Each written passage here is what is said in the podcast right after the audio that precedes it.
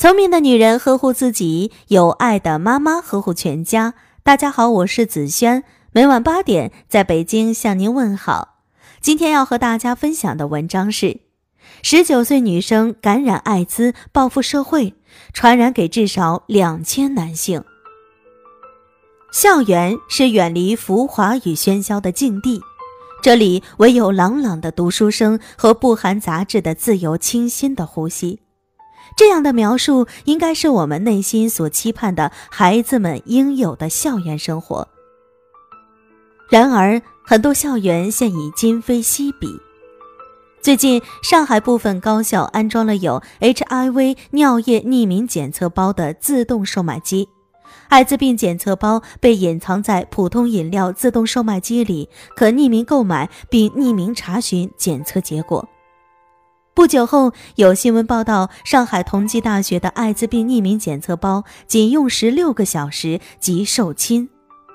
我们多么希望这些孩子只是出于好奇买来看看，可第二天的投样箱中样本却一份不少。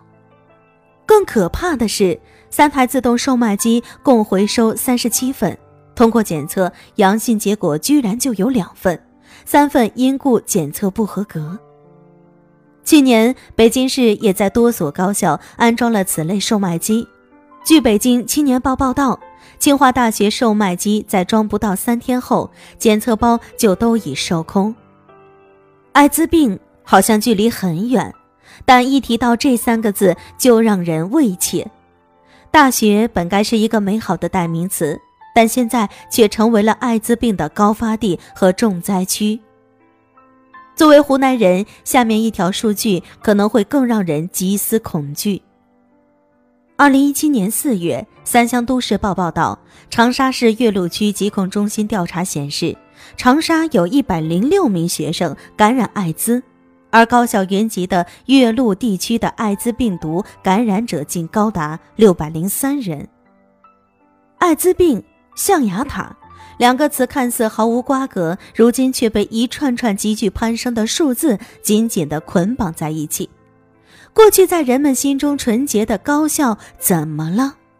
那些感染了艾滋病毒的大学生，小小年纪该如何承受这样的打击？在青春最好的年华，却经历了身体以及心理上最痛的折磨。然而，就在我们为他们感到无比痛心的同时，竟然有些大学生竟然明知道自己已经感染了艾滋病毒，却故意把病毒传染给他人，只为报复社会。据环球网综合报道，肯尼亚一名十九岁的女孩患上艾滋病后，决定报复社会，丧心病狂地蓄意将 HIV 病毒传染给至少两千名男子。三个多月就导致了三百二十四名男子染病。在参加一次派对时，该女孩喝醉后与一名男子发生了性关系。当发现自己的艾滋病病毒检测呈阳性时，她找到该男子，但男子却坚称自己并没有艾滋病。这样的经历让她很崩溃。我发誓要让尽可能多的男人染上艾滋病。他坦诚自己已经把艾滋病传染给了三百二十四名男子，其中有一百五十六名是他正就读的大学的校友，其他的则是政客、教师、律师、名人等已婚男子。无独有偶，国内也曾发生过类似的事情。浙江传媒学院某大学生故意将艾滋传染给自己的同性伴侣。万幸的是，受害人及时服用阻断药物，逃过一劫。但治疗过程中所被迫承受的精神和肉体方面的双重压力，也给他带来了巨大的心理阴影。这些真真切切的事情，不是发生在肮脏漆黑的地下室，也不是发生在煤流横贯的黑社会，而是发生在青春活力的象牙塔。早在数年前，南京也发生过类似案件。当地某大学有一名黑人留学生被查出患有艾滋病，已规定被遣送回国。在回国之前，疾控中心要求他说出和他发生关系的所有女生的资料。他竟这样告诉疾控中心工作人员：“我来中国两年了，我又没有女朋友，总要找个女孩解决一下个人问题。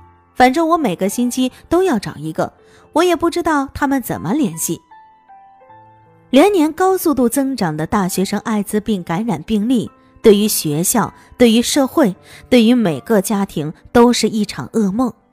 而社会所营造的氛围，更是助力了这些毒根的生长。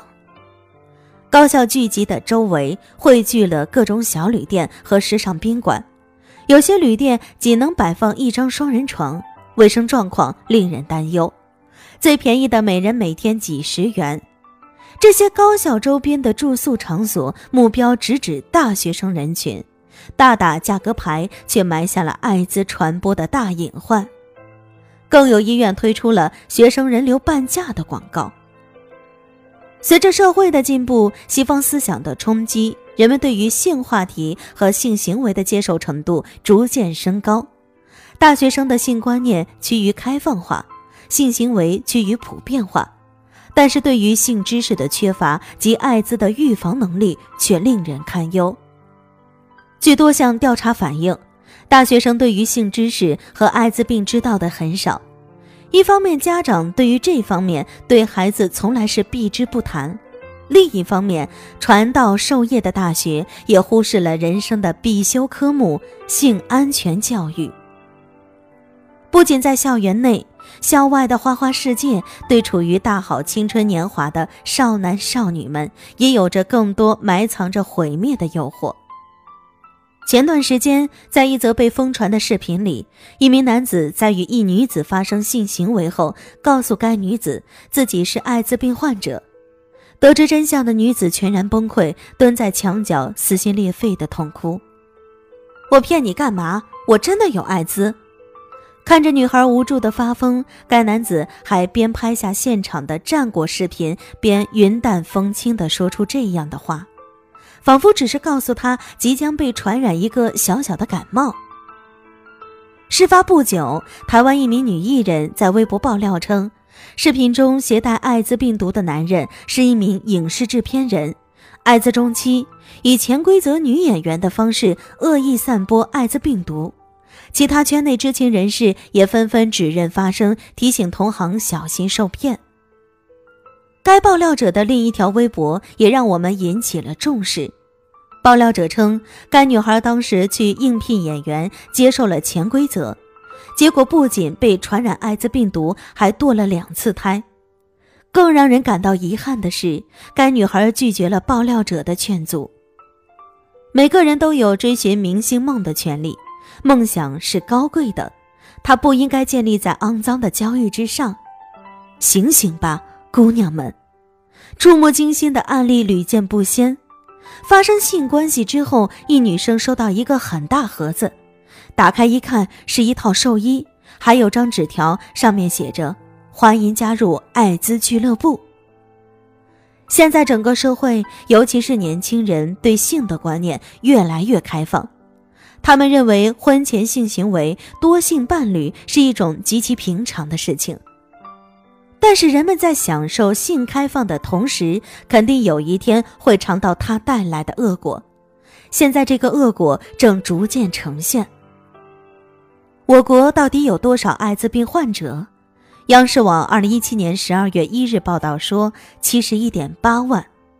二零一七年上半年增加人数六万七千七百五十一人，这是最权威的数字，来自中国疾控中心。